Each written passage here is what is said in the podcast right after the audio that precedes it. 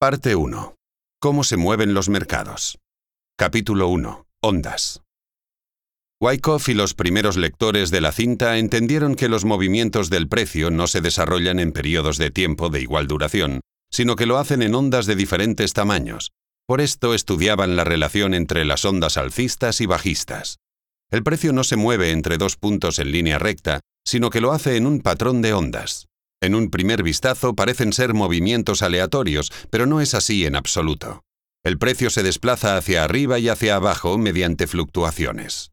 Las ondas tienen una naturaleza fractal y se interrelacionan entre sí. Las ondas de menor grado forman parte de las ondas de grado intermedio y estas a su vez forman parte de las ondas de mayor grado.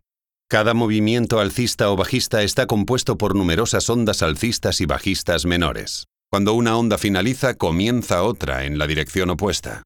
Al estudiar y comparar la relación entre ondas, su duración, velocidad y alcance, seremos capaces de determinar la naturaleza de la tendencia. El análisis de ondas proporciona una visión clara de los relativos cambios entre oferta y demanda y nos ayuda a juzgar la relativa fortaleza o debilidad de compradores y vendedores a medida que avanza el movimiento del precio.